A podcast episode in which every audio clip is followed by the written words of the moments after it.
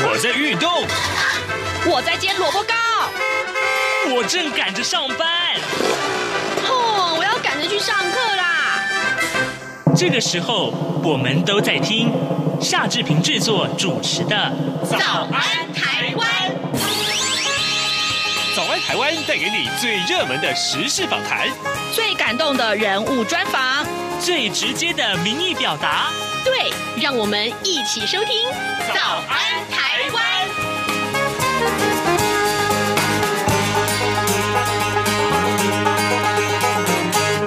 早安，台湾！我是夏志平。今天是二零二一年的十一月八号，星期一，礼拜一。我们今天进行早安现场这个单元，跟您来探讨这个话题。过去这几个礼拜以来，我们看到宜兰高铁延伸案的这个设站啊，到底要在什么地方啊？啊，这件事情好像很难，对不对？引发了外界啊看一看啊，到底决定这件事情这么难的情况之下，好像民进党里面各派系的角力。啊，非常的明显。好，今天我们来带您看一看。我们不是要讨论这个呃呃各派系的这个，不管是纷争也好，或者是看法也好，我们是想从学理的角度来带大家看一看呢、嗯，以高铁延伸案啊设站这件事情，到底它的标准应该在哪里？选择什么样的条件会比较好呢？待会儿我们要为您连线政治大学地政学系的教授孙正义孙老师，跟大家一块来解说。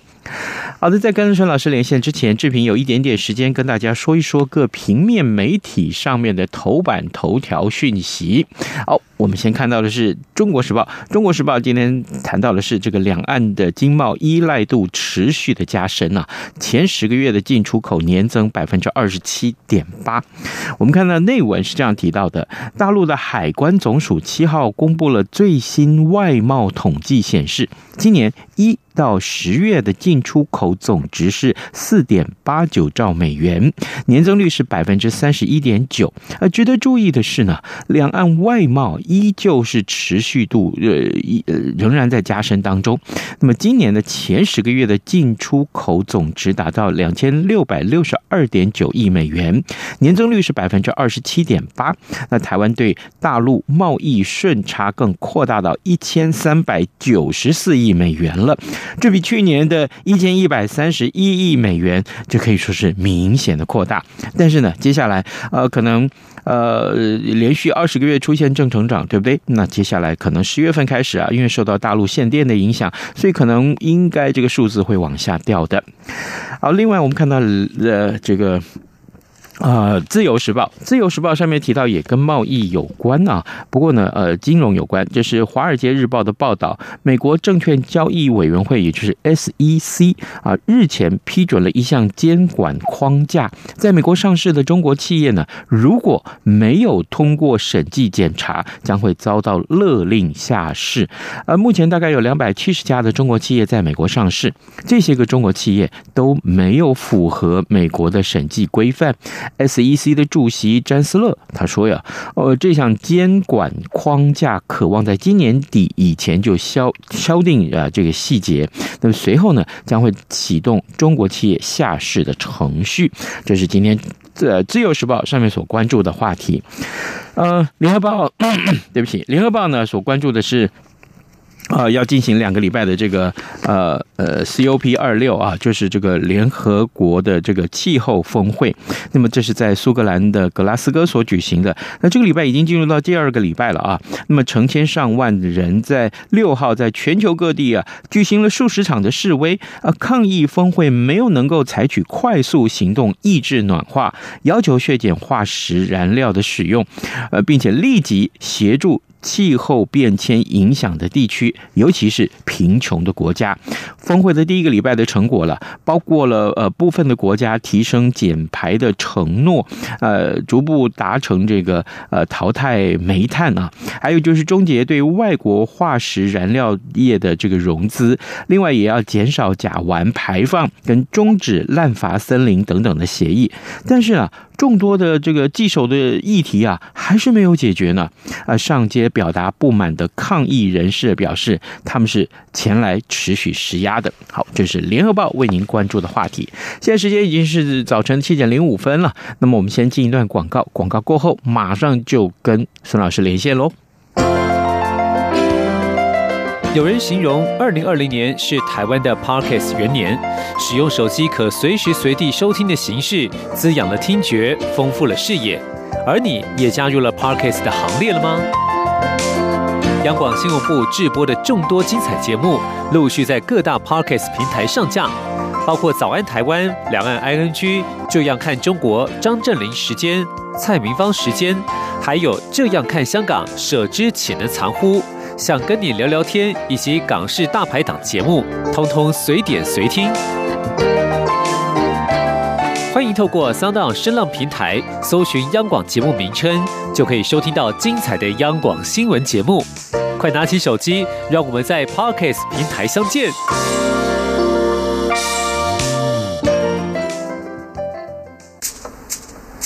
早安，台湾。正吃着什么样的早餐？吐司加火腿蛋，咬一口，然后收听中央广播电台。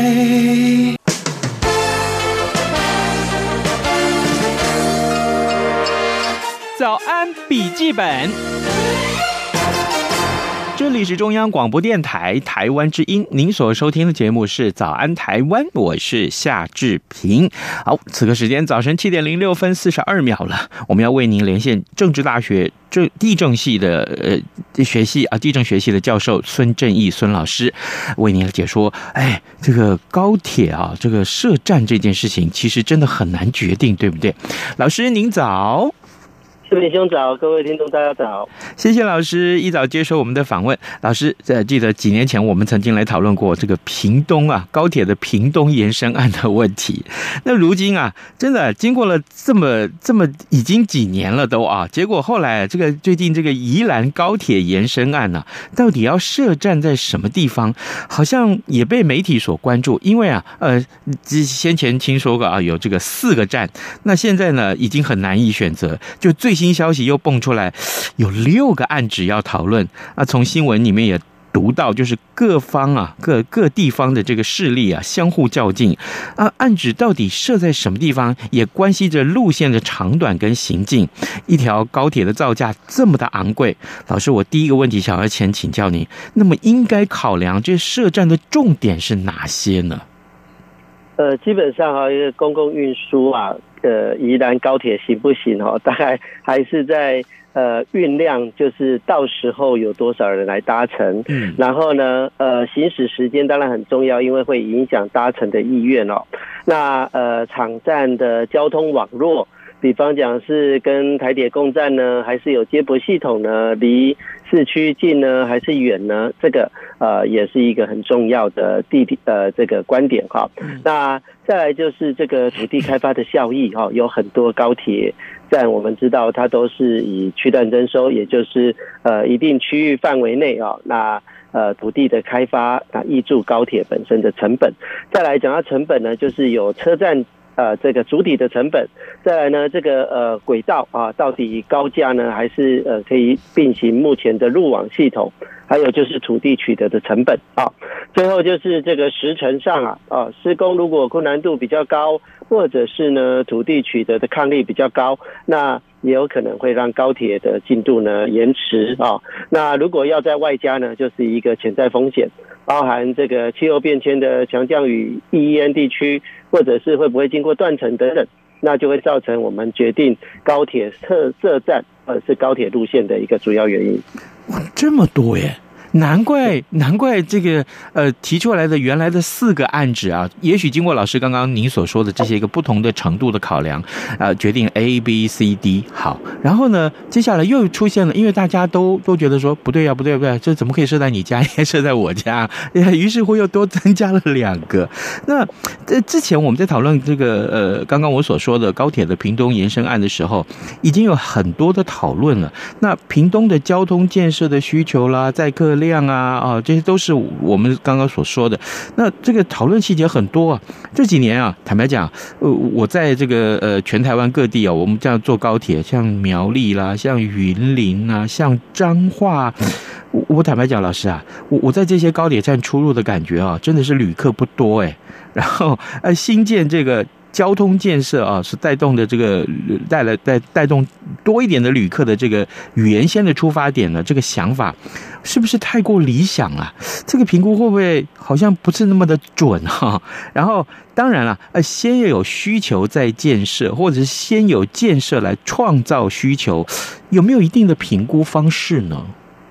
呃，有的哈，其实交通轨道运输建设非常昂贵哦，所以它评估也比较复杂。呃，从早期的这个独立的成本，后来把所谓的营运哦，就是呃区域土地开发的整个这个效益收益的回回注啊挹注，再来呃最近这几年呃就是会直接把。呃，衍生带动的地方繁荣跟相关的税收哈，通通算进去，嗯，来算这个财务可行性评估哦。不过宜兰的高铁跟屏东高铁哦，可能会发生不一样的故事哦。哦，因为我们一般来讲啊，这个呃现在看到的我们的高铁重点城市大概就是南港啊、台北啊、板桥、台中、左营，对不对？对。好，所以我们摊开这个高铁时刻表啊，你就会发现，哎，这一条线呢，就是一小时是四十五分钟的一个最短距离。啊，那有一些城市呢，它是比较长效型的，就是比方讲像台南，好，所以有些呃有些路线呢，它就会有些班次，它就加入台南，因为台南相对离台北啊南港比较远，好，所以呢，它这个一个小时五十分钟哦，就差五分钟而已。嗯，那还有就是呃桃园、新竹、呃嘉义这些哦，就是南来北往可能比较远一点点啊，所以搭高铁比较有效益的这些城市啊。那最后才是刚刚志平兄所谈的，哎，比较串联性的城市了哈，就是中间有经过设点的苗栗、彰化、云林哦。嗯，那其实哦，不晓得志平兄有没有发现哦，哎，现在有这个晚安班次哦，就是这个晚上九点三十五分从南港开出来的这样子的班次啊，它其实哦，它就跳过了部分的这个呃点，好，然后呢，呃，直接这个呃到呃左营哦，那。甚至呢，呃，有一些是直接跳过什么？跳过板桥站哦。对。所以，呃，这个十点零五分哦，最我今天呢查了十点零五分的这一班啊，他甚至跳过板桥站，也就是也就是说呢，让大家呢 在最晚的时间离开台北哦。所以，呃，我记得在去年还前年哦。这个在我们环评大会在讨论，呃，要不要让这个呃高铁增加总班次，以及让它增加夜间营运班次的时候，我们就发现说，其实呃确实是有这个需求，也就是说，过去呢，我们认为搭高铁的人可能不多，渐渐的养成。哎，大数据分析告诉我们哦，市场机制哦才会告诉你真话哦。所以真正的重点就是什么呢？就是便捷会让人上瘾哦。所以呃，这个你习惯了这个南来北往很短的时间之后啊，那你就很难戒戒除这个高铁哦。那呃，再来就是，如果宜兰哦，如果宜兰设站成功的话，嗯，我相信很快的南港可能会像板桥一样会被跳站。好，就是说，我们宜兰呃往西啊，往北，然后往西的这些班次哦，根本不需要一定要经过南港哦，所以南港的终点站的这样子的角色呢，可能会呃渐渐的被稀释。所以呃这么讲起来哦，其实宜兰呢，它最大的利基呢是靠近台北，所以他的故事会跟屏东会有一点不一样。是啊，那这样子的话来看，呃，好，一，但这个这个。结果可能也会不一样，就对了。呃，我的意思是说，像比如说这个屏东的考量是这样子，可是宜兰的考量又不一样。那问题来了呀，嗯，我我们这样子来看，那使用高铁的这个乘客啊，那嗯，这个如果如果他还是维持一样的这个呃使用的习惯的话，那会不会呃？让这个很多的应该怎么讲呢？会让很多的呃设站的理由就被忽略了。嗯，我的意思是说，像我们回到这个呃这个设站的这些纷争来看，你考量这个，我考量这个，我觉得我这里最好，你觉得你那里最好。那这个嗯，假定我们又看到老师您刚刚在第一题的时候告诉我们的这些个条件的话，那最后的考量因素万一是政治的话，那会不会我们其他这个学理的方面的这些考量？就会被忽略了。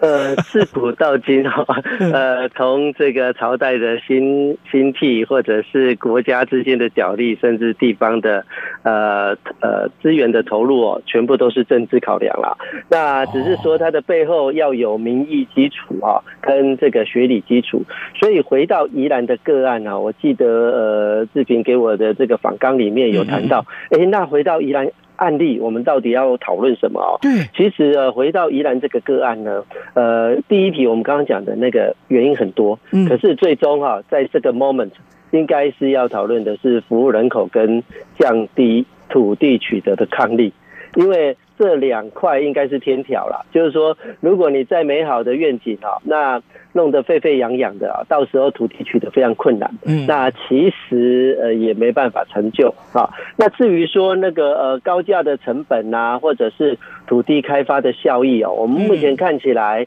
呃有一些折中，就是说甚至有那种呃就是直接呃现有的场站去共购的这样子的构想出来，嗯，就表示已经放弃。绝大部分的土地的开发效益了，甚至有第六方案了。前几天的第六方案呢，嗯，它也限缩了土地。这个呃区段征收的范围，那也要降低土地开发的效益。所以以宜兰个案而言呢，应该呃如果要短时间可行实践的话，那应该是呃去计算我们的服务的潜在人口，以及呢如何降低土地取得的抗力。那至于说成本，那个呃到时候盖完，应该是整段线的使用者在摊嘛啊，嗯，所以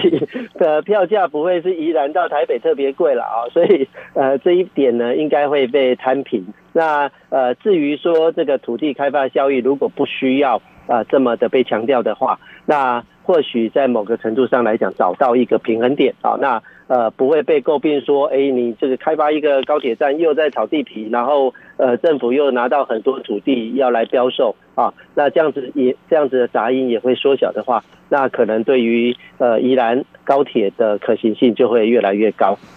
宜兰要设站，这是不是也考虑到一些从呃，就是从台湾的中部、南部要去到花东的话，也许可以一口气先搭到宜兰啊、呃、高铁，然后再从宜兰去转运到花东，是不是也有这个考量？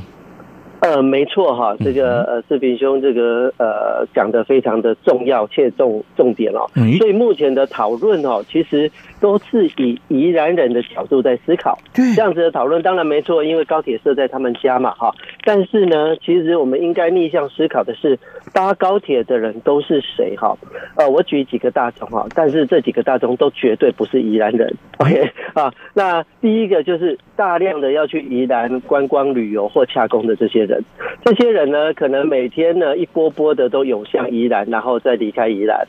啊，所以宜兰人没有那么闲呐，每天搭高铁进台北，OK，这个机会应该是相对的低啊，相对的低啊。那所以呢，如果用这样的角度来看的话，就长途旅客而言哦，它的时间成本考量发生在南港站以前啊，也就是说，我是从台中，我是从。呃，嘉义，我是从这个左营啊。那相对来讲呢，不管宜兰站设在哪里，对我而言哦，对这些长途旅客而言呢，它的它都是相对成本低廉的。所以呢，我才会说宜兰站呢越早完成，对这些人来讲才是最大的收益。也就是说，降低土地的抗力啊，啊，然后呃，精算啊这个旅客的人口。那如果说宜兰人要搭呢，也有可能。可是你想哦，他的成本也不会考虑他家到宜兰站的，因为呃，他可能会去台北以外的地方啊。对。比方讲，他要去新竹，他要去台中，甚至他要去左营、台南。所以对他的考量是什么呢？我虽然花了一段成本到高铁站，可是后面呢是一个相对 reliable，就是可可这个可信赖度的，然后呢 suitable 和是呃这个 comfortable 很舒服的，嗯，然后很适合的这样子的一个选择的话，他其实不会太在乎他家到宜兰站多十分钟或少十分钟，可能是思考的是能不能运用既有的铁路路网。既有的交通系统，国道福尔摩呃，这个呃国道五号等等，能够很快的去串联到这个呃宜兰的，不管设在哪一个站，然后呢，宜兰人就真的很有可能哦，用这样子的方式来取代开车到北部或是西部的这样子的一个情况哦。所以呃，未来的宜兰哦，呃，我稍微精算了一下，从宜兰站到呃南港大概二十分钟左右，那再加上南港呃到这个左营，未来如果南港站也被跳过，只停台北站的话。嗯。从宜兰到左营两个小时十分钟是非常有魅力的哦，所以 哦这样子听起来的话，那就是呃我们会可能会颠覆未来的这个宜兰人居住的形态哦，也就是说宜兰高铁如果通车之后带来的不只是便捷的交通，它可能是另外一种生活模式的选择，也就是说这种生活模式的选择可以让。在台北工作的人，他甚至可以考虑他住在宜兰了，因为相对的，现在已经有人呢是住在桃园，在每天搭乘高铁往返台北。那如果让你选择，你到底要搭到呃，你到底要住在呃相对比较密度比较高的？桃园还是你要选择宜兰？如果这两个选项摆在民众的面前，那我相信宜兰是有一定的魅力的。所以，当宜兰高铁如果可以实现的话，到南港只是二十分钟，到台北站只是呃二十五分钟的时候，那其实对很多人而言，这个就会是一个新的居住选项哦。哦，哎，老师，您的分析实在非常非常棒，这等于是让我们从。呃，原来报纸上所看到这些宜兰设站的这些纷争里面，看到另外一个更重要的前提，那也就是啊，我们在考量呃，到底要设站在什么地方的时候，如果宜兰人已经已经呃呃不去思考刚刚老师您所说的啊，这个其实啊，这个呃设在哪里都一样，因为呃这个只要路网方便，我我去到高铁站方便，其实我从高铁站。开始出发的话，甚至于到这个左营都只要两个小时十分钟，那真的是对于很多想要。啊，这个这个上瘾的人，老师你刚刚所说上瘾的人来讲，其实呢是很重要的啊。呃，各位听众，呃，今天志平为您来连线访问的是政治大学地震学系的教授孙正义。我们请孙老师呢，呃，来一块来分析啊，到底这个宜兰呐、啊，这个高铁延伸案到底设站在什么地方这件事情应该去怎么考量？其实刚刚经过老师的这个呃一开始告诉我们，呃，这个考量的。重点是有哪些啊？这个因素又有哪些？还有更重要的是，如果啊这个宜兰啊让大家成为一个真正高高铁的这个北边的起点的话，那么到最南边的这个左营啊，甚至于未来到这个更南边的这个垦丁去的话，那可能这么快的速度的话，其实这个便捷的程度会让人家上瘾的。所以老师。那接下来我想请教您，就是呃，民众总是认为说设站最好是离自己家越近越好的思维啊。当然，这个其实我们看到每个人都很多的这个报章杂志都会有这样的一个报道。那像这种民众应该怎么去调试比较好呢？呃，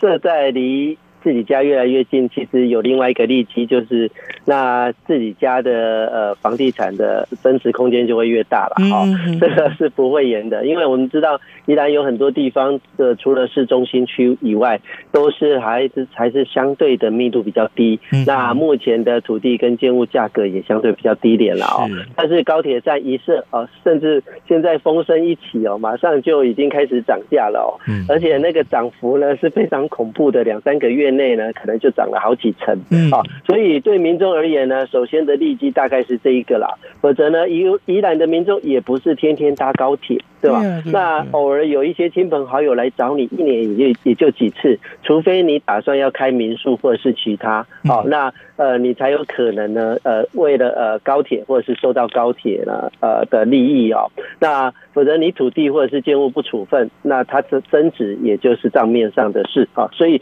一般民众大概会思考离家里越近越好。不过大众运输啦哈，呃这边呃刚刚一开始呃开天辟地我就讲了哈，就是开宗明义我就讲了，呃这个是一定会有政治考量，只是说在政治考量的背景框架下，我们可能还是会回到一些呃真正的使用图以及呢这个高铁的可行性。啊、哦，那我刚刚有提到，有些呃选项呢可能会造成比较大的纷争，甚至呃在工程界面上啊、呃、的延迟啊。嗯，那这些延迟呢是因为要大量的沟通，比方讲到市中心去，那如果你要涉及到很多的拆迁，那可能就会呃落到这个像这个台南的。呃，南铁东移的这样子的一个情况，啊，那它就会延宕比较久。那所以以台湾的整体建设而言呢，呃，我想呢，高铁到宜兰是迟早的事。那呃，不同的选项会呃有不同的时间界点，那就要看这个呃政治人物啊，或者是这些主政者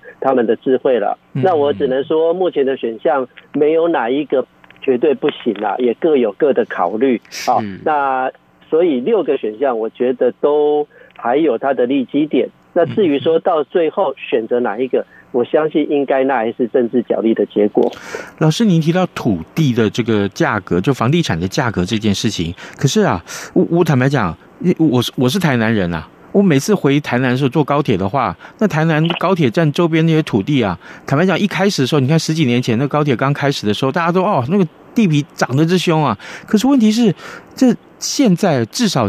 这个呃，这几个月我回去看的时候也是一样，那个那个那附近好冷清哎，怎么办？呃，对，没错哈，那个一开始设站的时候涨了一波，那前阵子又涨了一波啊。嗯，那当然就是因为北部的这个土地相对的都使用呃饱和了，所以渐渐的这个炒房炒地的人呢就。下去了，所以呃，今年这个台南高铁站附近又涨了一波，所以呃，虽然是空旷哈，但是这个本梦比很大了啊，本梦比很大。那呃，台南的土地相对也比较低廉，可是这个故事发生在宜兰，就会变成另外一个情况了。呃，以自住而言哦，如果刚刚我们提到的这个通勤组可以选择。那你到底是要桃园还是宜兰？哎，这两个选项是有天壤之别的哦。那另外就因为你可以期望你天天看着海嘛，哦，那很浪漫的呃这个田园诗人的生活。那另外呃就是这个呃呃宜兰呢也有呃观光导向，所以呢它离台北很近啊，就会。变成它的故事发展会跟呃台南甚至是呃云林彰化苗栗这些站的故事会很不同啊，这个就很像说为什么桃园站啊桃园高铁站它发展的特别的快啊，那也是因为它呃产生了另外一个替代效果，就是让呃这个首都圈的居住压力的舒压可以渐渐往那边跑。你想啊，如果按照现在的规划，原本四个站的出估。就是二十分钟以内到南港站的话，嗯，哎，这样子的魅力其实，呃，对有一些台北的上班族而言是可以接受的哦。因为如果我用高铁，然后还有月票，那我的房价哦是腰斩的。我们不要说三分之一哦。只要是腰斩，对他来讲就很有魅力。没错，因为那个腰斩就是几百万啊的情况。好，所以我想呢，呃，再加上呃初步的投资，一般人都会期待这样的情况。现在买以后还会再增值，然后又抗通膨，自己住呢又可以减少购房压力。那如果票价还可以被容许的话，那。我相信宜兰发生的故事会跟台南很不一样。好，非常有意思啊！各位听众，今天早上之平为您连线访问的是政治大学地政学系的教授孙正义。我们请孙老师为大家分析啊，事实上宜兰高铁延伸案啊，设站在什么地方？争议虽然很多，虽然一定会有政治考量，但是呢，事实上我们从学理的角度来分析，还是有很多不同可以观察的面向的。我们也谢非常谢谢孙老师跟我们的连线，谢谢您，谢谢。谢谢志平，谢谢大家，拜拜。好的，呃，今天节目时间也快到了，那么志平在正好在节目的结束之前提醒大家，各位有没有觉得今天早上起床的时候，好像变得很冷，对不对？哎，好，这个今天开始气温就会像溜滑梯一样，呃，这个入夜之后要下探十六度啊，十十六度，各种手机啊上面所显现出来的这种温度的这个呃预估呢，那。最高也只有十九度而已，最低的是到十六度啊。然后呢，呃，这个这是因为呃冷空气啊，这凌晨开始南下了，所以呢，大家。各位，呃，真的是非常要注意到，这今天还不是最冷的，是听说是明天才是最冷的啊。所以呢，呃，赶快做好这个御寒的衣物啊，拿出来，或者是这个晚上睡觉的时候要盖厚一点的棉被，今天赶快拿出来吧，好不好？这个呃，好好照顾自己哦哦。然后呢，呃，当然也请大家呃随时锁定中央广播电台各节新闻，我们有最新最详实的报道。还有呢，早安台湾节目需要你上网来，我为我们按个赞哦。嗯啊，不管是脸书也好，或是央广的官网。望也好。呃，天气要到礼拜六才能够气温回升啊，这点再次提醒您。今天谢谢您的收听啊，OK，我们明天再见喽。